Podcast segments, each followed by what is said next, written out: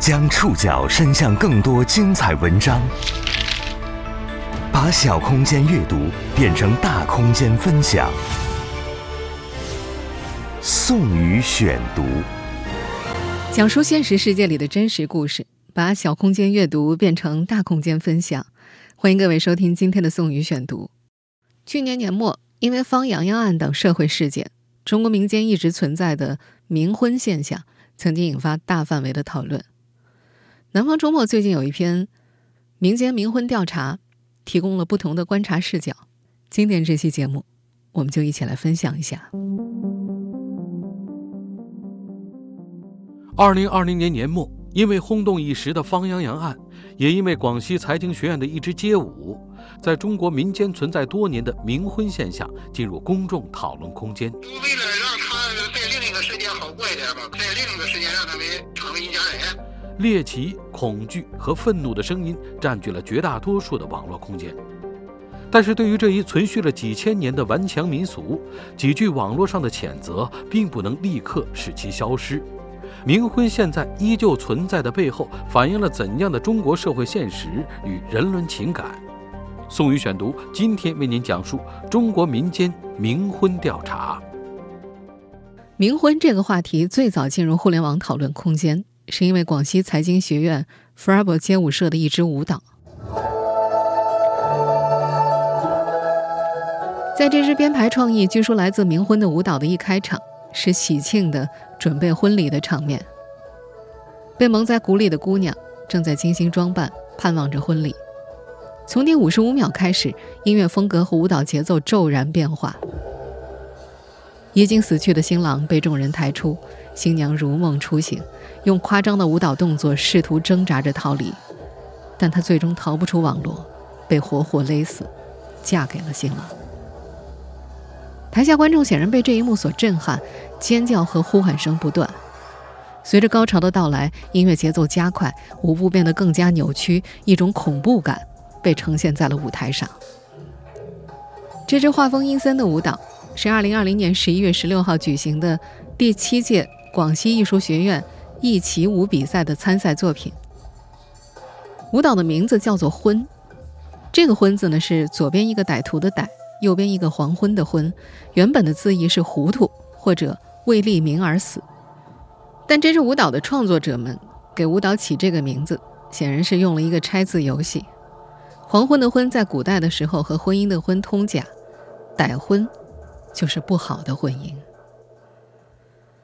不过，在曾经对中国冥婚现象做过田野调查的学者顾春军看来，这支舞蹈当中所表现的场景和中国民间的冥婚是两码事儿。尽管多位学者对于冥婚的定义是存在一定差异的，但是他们大致上都认为，典型的冥婚，又称作阴婚，指的是未婚男女在死亡之后，其亲属将其与另一位已经死亡的未婚男女进行婚配的民间习俗。顾春金说：“舞蹈中将新娘杀死的行为更加近似于殉葬，在现代社会是犯罪行为，并不是冥婚。”去年十一月下旬，由这支舞蹈引发的讨论还没有停歇，轰动一时的方洋洋案当中的一个细节再次激起了网友对冥婚的愤慨。有媒体报道，山东德州女子方洋洋在被婆家虐待致死之后，骨灰被其亲属拿去配了阴婚。由于方洋洋的悲惨身世获得了普遍同情，他的亲属的做法便受到了公众的谴责。比如专栏作家侯红兵就把这种做法称为“一女三吃”。他写道：“方洋洋的骨灰被卖掉配阴婚，这就是一个吃女人、连女人尸体、女人骨灰都吃的习俗。”方洋骨灰被配阴婚的消息最早是由方洋洋的表哥谢树雷告诉媒体的，不过今年年初。谢树雷在接受南方周末记者采访的时候，推翻了此前的说法。他称自己此前没有向操办葬礼的方洋的叔叔方天豹好好的了解情况，而导致了误解。他说根本没有这回事儿，这是个讹传。而方天豹在接受媒体采访的时候，从来没有改过口，他一直向媒体坚称没有给方洋洋举行阴婚。他告诉前去采访的记者，不信可以去坟地看看。但不管是谢树雷还是方天豹，他们两人都承认，在当地确实存在着阴婚习俗。是咱们这个当地的一个习俗。他的老人，我是很无奈的一种一种举动，表示对这对这个死了的孩子的一种哀思吧。谢树雷此前在接受媒体采访的时候，还曾经说过这样一段话：他男孩子，呃，没有结婚死了，都为了让他在另一个世界好过一点吧，在另一个世界让他们成为一家人。这种情况谁也不认识谁，相对的给的就是就有一点这个就跟就跟见面礼啊似的，这这种情况。而正是谢树雷的这段话，引发了网友的愤怒，让阴婚冥婚的话题再次被推上风口浪尖。在去年十一月底的那场关于冥婚的公共讨论中，猎奇、恐惧和愤怒的声音占据了绝大多数的网络空间。这一在中国民间已经顽强存续了几千年的民俗，到底是怎么回事？宋宇选读继续播出：中国民间冥婚调查。在民俗研究专家、上海大学教授黄景春看来，方言恩表哥引发网友愤慨的那段话，并没有那么刺眼，他有着自己内在的逻辑，还有着对逝去亲属的温情。在黄景春看来，这背后根深蒂固的是我们中国人对于死亡的理解。按照传统中国人的理解，人死亡之后，不只是两具尸体，而是到阴间继续生活。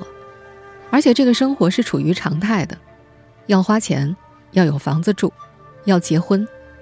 清明冬至的时候，我们都会给死去的亲人烧纸钱、烧纸阁楼。很多地方不让烧，但老百姓还是会偷偷烧。很多人都受过高等教育，但是在父母去世之后，他还是会烧纸钱。在这样的逻辑延伸之下，阴婚被认为是可以通过理性来解释的。不仅仅是中国人。海外华人也同样有过阴婚的习俗。现任职于南京大学的新加坡籍人类学家邓国基透露说，到上世纪六十年代，新加坡华人还有阴婚的习俗。在邓国基看来，阴婚其实就是安慰两家的活人。华人都认为，人死之后，灵魂就会去下面，下面的灵魂也跟我们一样有社会生活。传统观念认为，如果你生前没有结婚，下去是会孤单的。阴婚本身的功能是安慰死者，也安慰活人。虽然阴婚听起来很诡异、很落后，可是它的核心其实是人道的一件事。佛教传来之后，地狱的观念和中国固有的观念不一样。在佛教里，人死后要受审判，根据罪行大小进入六道轮回，有大恶的入地狱。民俗研究专家、上海大学教授黄景春说。这样的思想后来也进入了中国民间，但并没有消灭中国固有的死后在阴间继续生活的生死观念。黄景春说：“中国的这种生死观和基督教和佛教的生死观都不一样，但没有高下之分。”二零零八年，黄景春去了山西、陕北等地对冥婚进行田野调查。当时促使他开始调查的是一则新闻报道：山西有个少女被杀，尸体。被拿去配冥婚，这给了他很大的震动。为什么这么多年这一现象都没有消失呢？为什么他今天还有这么大的力量，甚至使人犯罪呢？他在田野调查的时候，心里一直带着这样的疑问。他通过对两类人的采访，听到了很多案例。第一类是当地的风水先生，第二类是家属。每遇到一个采访对象，他都会问：为什么要配冥婚啊？不配不行吗？而采访对象的回答综合起来，其实就一句话：不配不行。他哪怕没有钱配不起，也要弄块砖写上名字，用衣服包一包，也要配一下。如今依然顽固存在的冥婚现象，到底起源于何处？这些年，我国学术界可有学者对这种现象进行过详细的田野调查。这些学者们又如何看待冥婚现象？宋宇选读继续播出：中国民间。冥婚调查。冥婚在我国历史非常悠久，清代学者赵翼在《该于丛考》当中已经对它进行过初步的研究和文献收集。从近代到现代，它的发展历史已基本被梳理清晰。大多数学者认为，冥婚起源于三千多年前的商周之际，根据是《殷商古辞》和《周礼》中的记载。相较于文献研究的全面梳理。对于冥婚的民间田野调查则寥寥无几。检索发现，我国学界对于冥婚进行过田野调查的，只有民国时期的李景汉对河北定州的调查，当代学者黄景春对山西陕北的调查，以及顾春军对河北宣化的调查，刘晓对山东莱芜等地的调查等等。上海大学教授黄景春本来的研究对象并不是冥婚，而是古代的买地券。后者是一种出土文献，类似于向阴间买地的房产证，是写给阴间的神的。他在古代买地券当中偶然发现了给夭折男女配冥婚的信息，给他们一起买阴间的地，而且还不是一份。黄景春由此走上了研究冥婚的道路。顾春金的研究也起于偶然。二零一六年十二月十三号，他收到了一位美国纪录片导演的来函。那位导演计划为美国国家地理拍摄一部以冥婚为题材的纪录片。为做好资料准备工作，从2016年12月25号开始，他以及导演的三人团队以河北宣化为目的地进行了田野调查。顾春军曾经在宣化工作过十年，能够协调动员田野调查所需要的社会关系。南京大学的邓国基副教授的田野调查，则是借助他的学生陈莎莎完成的。陈莎莎的本科毕业论文选择了自己村里的阴婚情况。这个女孩来自河北省广宗县的一个村子，她听说有邻居参加了阴婚婚礼，于是，在二零一六年十月份回家的时候采访了他的邻居。山东大学教授刘晓二零零九年调查了山东梁山县的冥婚习俗之后，又于二零一八年调查了山东莱芜市钢城区的冥婚习俗。刘晓调查涉及的案例是最多的，也是最为系统详尽的。在研究人类学的邓国基副教授看来，国内对这一现象研究缺乏的原因，是因为做阴婚的田野调查非常难，除非研究者真的知道这个村子里有人做过这件事儿，不然它的文化不可渗透性让民族志田野作业根本没法开展。因为阴婚的参与者对好管闲事的人类学家向来都是守口如瓶。上海大学教授黄景春还觉得，另一个更加深层次的原因是，大家总担心研究出来的文章不好发。黄景春在山西调查的时候，遇到的是对冥婚感到可耻的地方官员。黄景春说，学者们研究下去、挖掘下去，就会出现和媒体和地方官员不一致的论调。山西的地方官员也认为，冥婚是个陋俗，是迷信，是不应该存在的，由此带来的各种犯罪更是可耻的。他们所采取的办法就是禁止冥婚。不过，几乎所有接受采访的学者都对于冥婚采取较为理性温和的看法。他们明确反对因为冥婚而起的犯罪，但是对于冥婚这个习俗本身，并没有太多的指摘，并且指出它和传统中国伦理的内在逻辑联系。这与媒体和网络上对待冥婚的口诛笔伐态度形成了鲜明的对照。因为批判冥婚是网上的政治正确。在南京大学人类学研究所的邓国基副教授看来，这也是学界研究这一现象较少的一个重要原因。即便写了出来，在中国这个社会环境里，往往都会说阴婚、冥婚是一个落后的封建的习俗，很难深入下去。但他个人认为，只要不伤害人，就无妨。在媒体舆论和网络空间中，批判冥婚是政治正确。为什么众多研究学者会对这一顽固存在千年的现象持温和态度？在他们田野调查的过程中，看到了哪些可以理解的人伦情感？宋宇选读继续播出：中国民间冥婚调查。国内最早做冥婚田野调查的民国民俗学者黄石认为，冥婚盛行主要有四方面的原因：第一，做父母的为未婚子女冥婚以求心安。第二，只有结了婚才能入祖坟成为家族成员。第三，怕夭折的未婚男女作祟。第四，借助冥婚敦友谊、攀富贵。上海大学黄景春教授的观点和民国学者黄石近似，他认为冥婚在当下一些地区依然盛行的最根本原因有三个：为人父母者自身情感宣泄的需要。宗法性家族制度的要求，还有就是对死者作祟的恐惧。在顾春军的田野调查当中，没有发现第三种原因的存在。他认为，随着科学昌明，人们接受现代教育增多，再加上无神论教育，对于鬼祟的恐惧已经基本上没有土壤了。人们更多需要情感慰藉，于是借助冥婚得以体现。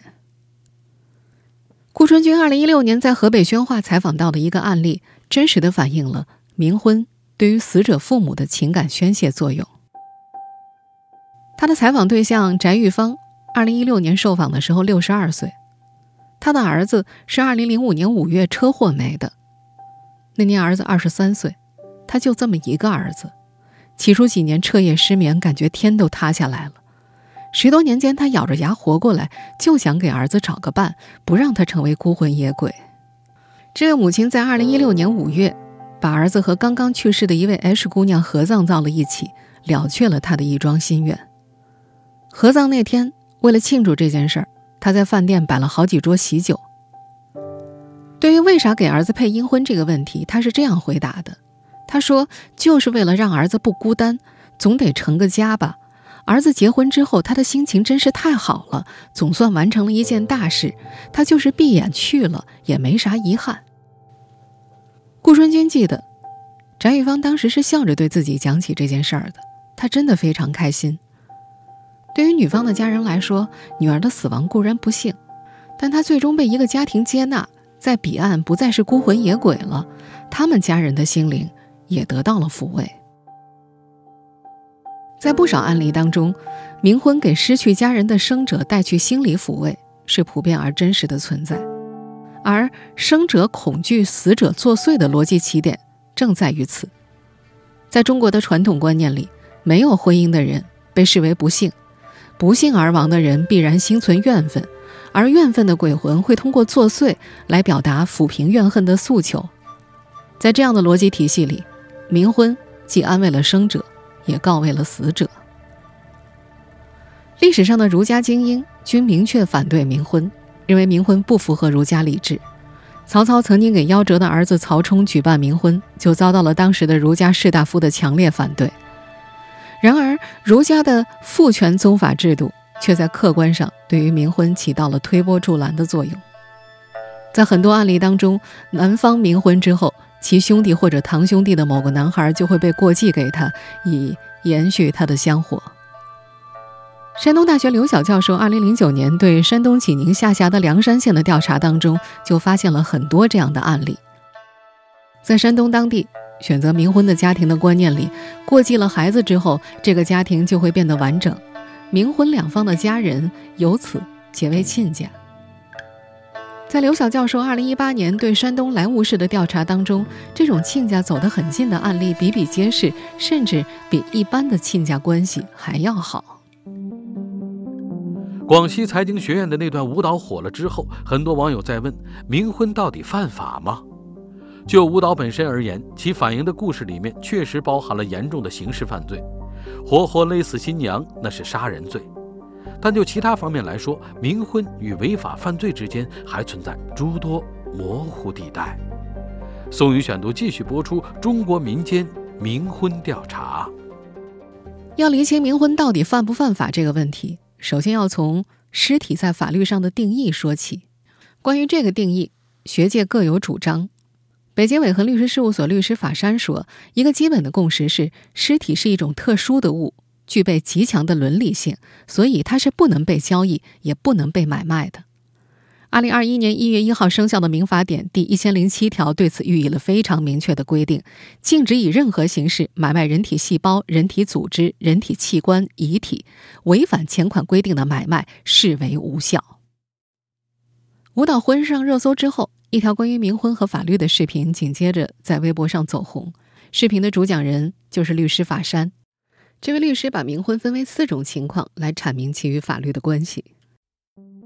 第一种情况就是像舞蹈中所说的故事一样，有些人专门去杀人，然后将死者拿去配阴婚。在这样的情况之下，需要以故意杀人罪定罪量刑。这样的情况虽然非常少，但并不是没有。在这类案件当中，配阴婚。已经不是案件的重点了，杀人才是重点，配阴婚只是犯罪动机。第二种情况就是涉及偷盗尸体以及买卖尸体来配阴婚的业务，这种情况也涉及犯罪，将承担相应的刑事责任。根据刑法第三百零二条的规定，盗窃、侮辱和故意毁坏尸体尸骨骨灰的，处以三年以下有期徒刑、拘役或管制。如果一个人自然死亡，亲属将其尸体卖给他人，获得一定的利益，那亲属将构成违法，但不构成犯罪，客观上比较被难以追究刑事责任。这是第三种情况。根据中国尸体出入境和尸体处理管理规定。严禁进行尸体买卖，严禁利用尸体来进行商业性活动。如果违反上述规定，则由有关部门按照相关规定进行查处。一个人死去之后，他的亲属对尸体是有一定的管理和处置权的。但如果他们将尸体卖给阴婚的中介方，那么根据规定，合同无效，交易非法，应该予以取消。法山律师表示，法学界对于这种情况还存有一定的争议，那就是根据罪刑法定原则，作为亲属的这种买卖尸体行为是否构成侮辱尸体罪是有争议的，在法律上适用比较困难。第四种情况，如果亲属没有收钱，没有存在交易行为，就把尸体拿去配阴婚，将很难被追究相应的法律责任。不过，南方周末的记者在查阅了大量的案例之后，发现现实当中确实存在数量巨大的介于第三和第四种情况之间的第五种情况，也就是女方亲属和男方亲属双方是自愿结阴婚的，但是男方亲属会给女方大笔的彩礼，这种彩礼呢，在形式上是礼仪，事实上却近似于卖。针对这个疑问，法山律师认为，目前的法律还很难界定这种情况。因此，也很难追究其法律责任。虽然从现代文明的视角来看，配阴婚在大多数人看来都是陋习，但是我们不能否认，在部分地区，它依旧是客观存在的风俗。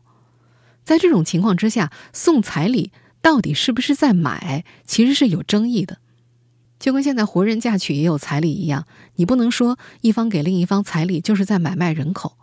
因此，除非法律明文禁止配阴婚，不然这种情况。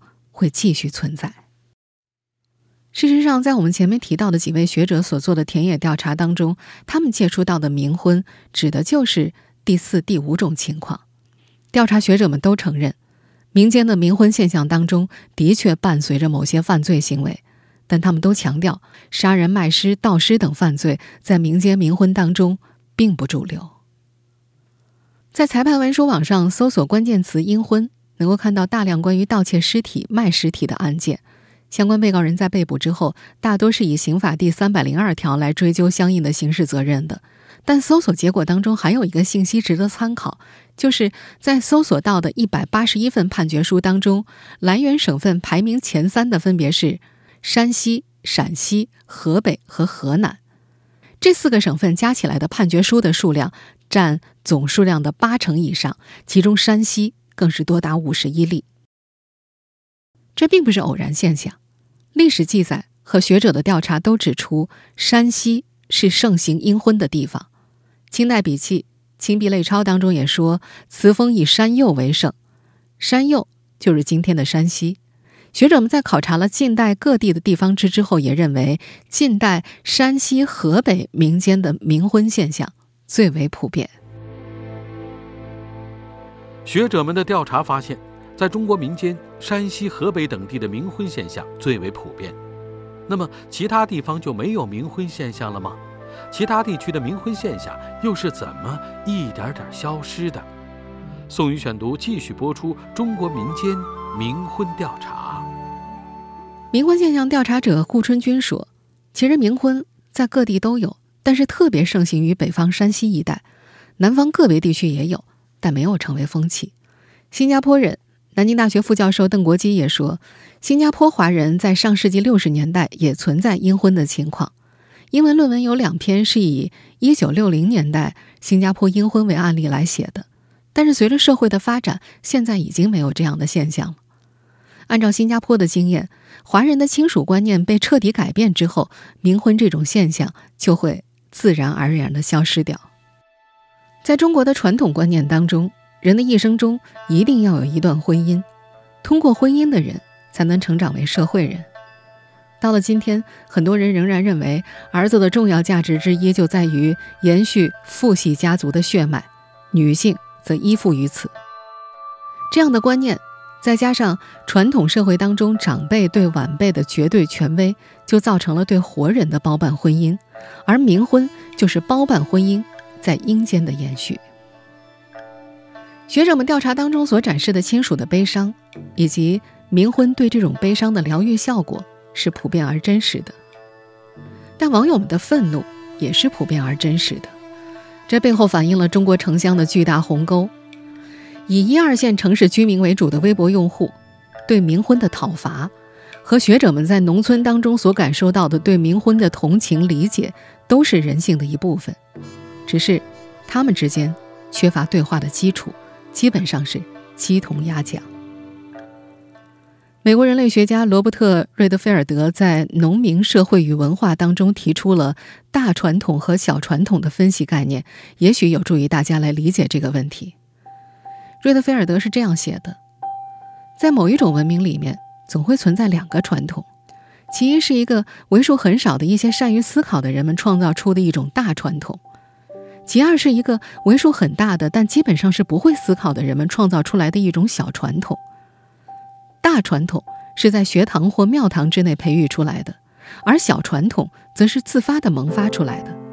然后，它就在它诞生的那些乡村社区的无知群众的生活里摸爬滚打、挣扎着持续下去。儒家礼制、现代精神、法律规范，在这些大传统的相继围攻之下，冥婚这种小传统顽强存在。上海大学教授黄锦春说：“新中国成立后到文革。”山西当地很多未婚男女死去，没有配冥婚，但到了改革开放之后，他们的后人就开始陆续给他们配了。这种习俗一时是难以去掉的。在我们前面提到的那则视频里，法山律师反问：我们都知道，在现代社会，我们每个人在选择与谁共同生活的时候，有且应有自由选择的权利。尸体是一个人的人格权在死后的延伸。人有婚姻自由，我们每个人都有追求幸福的权利。生者如此，为什么他在死后就要剥夺这样的权利呢？越来越多的人已经意识到了这一点。一名四十岁未婚的女子在接受《南方周末》采访的时候说：“她也理解冥婚的逻辑，但是他已经可以跳出这个逻辑看待这件事儿了。如果人死后不会继续在阴间生活，那么冥婚的逻辑起点根本就不成立。”如果真的继续要在阴间生活，那么他也要做一个追求自由的鬼。阳婚自己已经不想要包办婚姻了，死了也不想要。他调侃说：“结婚是为我呀，又不是为父母。他们想不开就悲痛去吧，不要牺牲我当鬼的自由。给我包办了阴婚，我才要作祟哦，天天跑出来闹呢。”